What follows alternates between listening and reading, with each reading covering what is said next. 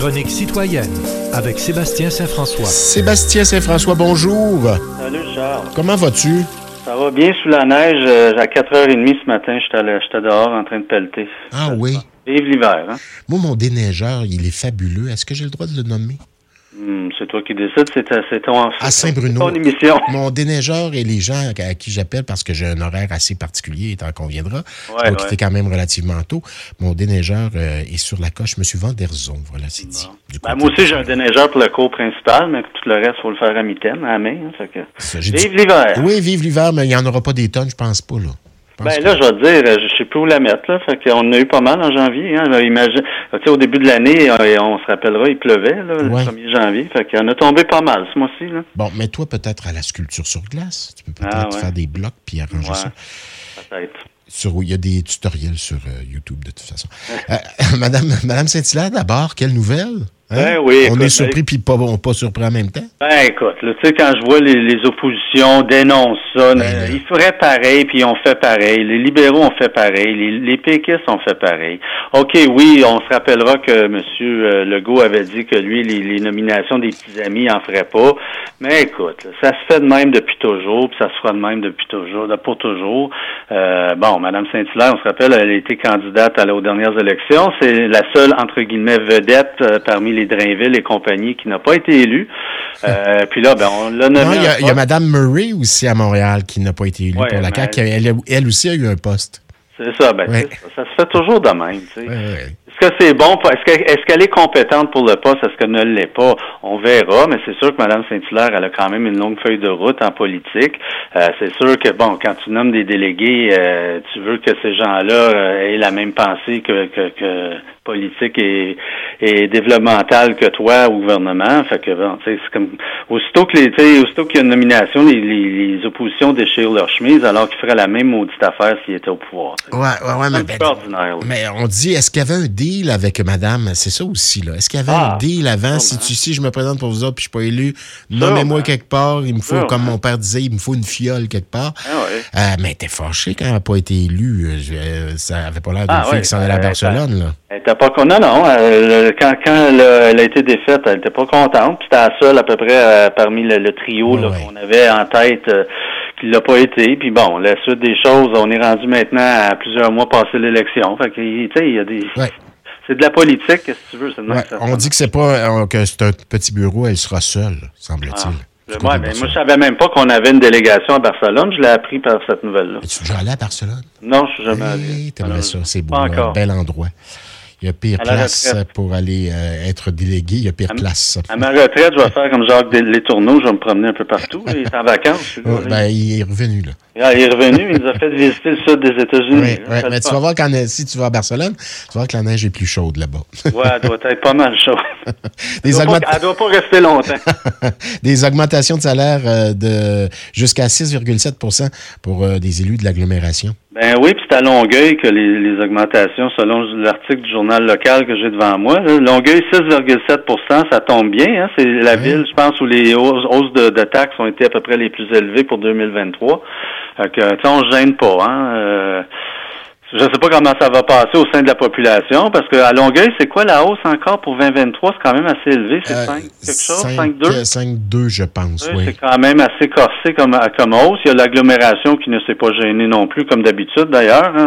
L'agglomération, les hausses, même avant le- le- le- le- la, la phase inflationniste qu'on traverse, souvent les hausses, les hausses annuelles étaient supérieures à l'inflation. Fait que tu sais, il aurait pu se garder une petite gêne. Les élus de Longueuil, là, tu sais, tout le monde se serre la ceinture. On nous annonce une année de 2023 difficile. Bon, le taux directeur a encore monté d'un quart de point hier. J'écoutais les économistes. Ça sera pas Jojo en 2023. Fait que là, je vois, je pense aux citoyens qui a de la misère à joindre les deux bouts, puis qui, lui, son salaire n'augmente pas, même pas selon l'inflation, puis qui lit que ses élus vont avoir une généreuse prime d'infla- d'inflation de Ouais. 6,7. Règle générale, règle générale, je suis toujours mi-figue, mi-raisin quand on annonce des hausses de salaire. Je me Parce dis, qu'on est dans si, un contexte si on veut aller chercher des gens de qualité, il faut que les conditions de travail soient Ouais, bonnes. ça, s'applique partout. ça s'applique partout, mais en même temps, dans une période comme la nôtre, euh, je pense qu'il y a un message à envoyer aussi à la population en disant on garde ça simple. on va se serrer à la ceinture. Ouais. Déjà, tu sais, OK, ils n'ont pas des salaires, euh, ils pourraient gagner plus dans le privé, mais ça, c'est un choix que tu fais à la base, mais ils sont quand même pas sous-payés. Là. Euh, puis quand tu vois ça, 6,7, là, hmm, c'est pas sûr que ça va très bien passer cette année auprès de la population. Oui, c'est pas l'affaire la plus élégante, mettons. Non. Mais on a le temps d'oublier qu'en tant qu'à avoir ah, des, des, des, des, des, hausses de salaire, il faut, que ce soit dans la première année. Euh, en début de mandat. On oublie. on a le temps d'oublier. Hausse salée de loyer également et dispute à prévoir. Oui, ben ça, ça, je lisais dans c'était dans la presse plutôt cette semaine, euh, ça s'en vient, là, les, avis de renouvellement de bail. Fait là aussi, les gens qui sont en loyer, euh, qui sont à sont locataires, euh, ils peuvent s'attendre à des hausses salées parce que bon, les, propriétaires, qu'est-ce qu'ils vont faire? Ils vont refiler les hausses de, taxes, de, taux d'intérêt, de tout, que ce qu'ils payent, ils refilent ça quelque part. Hein, fait que ça pourrait aller jusqu'à 40 à certains endroits. Écoute, je pense qu'il y a du monde, tu sais, on dit que ça va être une année difficile. C'est une année difficile pour les gens qui ont des hypothèques. C'est une année difficile pour les gens qui ont beaucoup de dettes, qui ont accumulé beaucoup de dettes quand les taux étaient bas. Mais tu sais, il faut penser aussi aux locataires, bon, qui payent un loyer, puis ils n'ont peut-être pas une hypothèque à payer, mais ils ont quand même un loyer. Puis déjà, il y a beaucoup de gens qui ont de la misère à, joindre les deux bouts.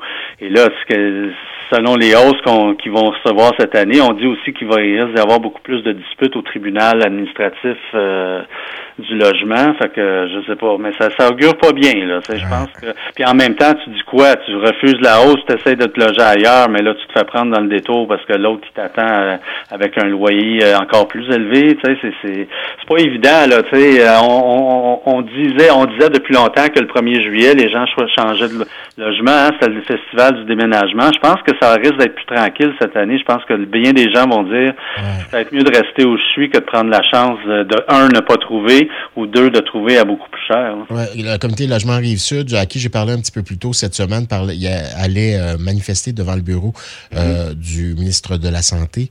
Mm-hmm. Euh, donc, hier, parce que pour eux aussi, il y a des enjeux de santé publique là-dedans.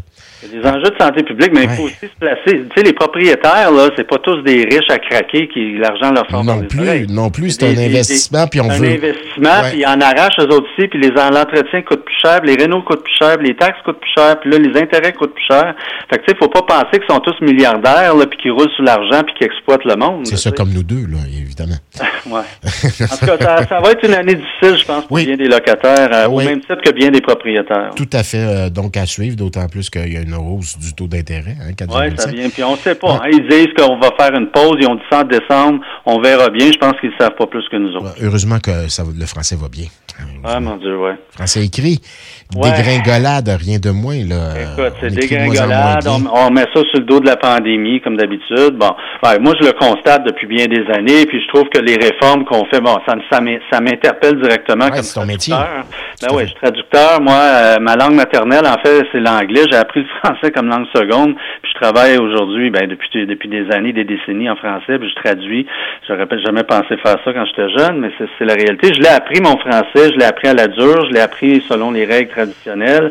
Je regarde les réformes au fil des années, puis qu'on essaie de, de, simplifier tout, puis tu peux orthographier un mot n'importe comment. C'est pas grave, c'est l'intention, c'est de se faire comprendre, c'est ça qui est important. Mais on constate. Hein. il y a une dégringolade de la qualité du français écrit. Puis c'est pas juste à la petite école, ça va jusqu'à l'université. Je veux tu as des gens là, qui, sortent de l'université, qui s'en vont pratiquer le droit ou toutes sortes de professions, ils ont de la misère à écrire trois mots sans faire d'erreur. Je, trouve ça, désolant. Tu sais, on n'arrête pas de nous dire, puis on a un premier ministre très nationaliste, euh, qualité du français, qualité, euh, survie du français, le fait français, on, travaille en français, on fait les choses en français, oui, mais en même temps, il faut qu'on protège la qualité. Il faut protéger notre langue, mais aussi il faut, protéger la qualité de notre langue. Si tu regardes ce qui circule des médias sociaux, un, paquet, de gens ne savent même pas écrire trois mots. C'est incompréhensible. Je pense que collectivement, on a une grosse remise en question à, à faire si on veut en effet protéger notre langue. Parce que, tu sais, notre langue, est il y a des règles à respecter, puis elle est belle parce que pour mille raisons, dix mille raisons, un million de raisons, mais quand on s'est rendu qu'on écrit n'importe comment, puis on, on se dit c'est pas important, l'important c'est qu'on comprenne. Non, moi je moi je moi j'embarque pas là-dedans, ça m'inquiète profondément pour Bien d'accord avec toi là-dessus, euh, Sébastien. Rapidement, santé, entente imminente, imminente. Je dis rapidement, puis c'est un sujet quand même assez complexe. Entente imminente entre le fédéral et les provinces. ça a l'air qu'ils vont se rencontrer le 7, tous, les, les premiers ministres provinciaux et Justin Trudeau. Bon, là, on entend des chiffres qui, se lancent à gauche et à droite. Les, tout le monde marche un peu sur les œufs, tout le monde est prudent. J'écoutais Trudeau hier, puis le Legault est pareillement. Mais bon, au moins ça avance parce qu'on sait que les besoins euh, au Québec et dans les autres provinces, les besoins à santé sont criants. Et je pense qu'il y, a, lieu que le, fédéral contribue davantage à l'assiette euh, à l'assiette financière donc euh, du système de santé. J'ai hâte de voir ce qui va aboutir de tout ça. Et j'espère aussi que ça va être récurrent parce que les besoins s'en vont en grandissant. Puis on a besoin, écoute, il faut, que tout le monde rame ensemble si on veut se doter comme pays d'un système de santé digne de ce nom et que ce soit une couverture uniforme d'un bout à l'autre du pays. On n'a pas le choix. Oui, voilà, c'est bien dit. Merci Sébastien, on se reparle la semaine prochaine. Bonne semaine, Sébastien Saint-François, bye.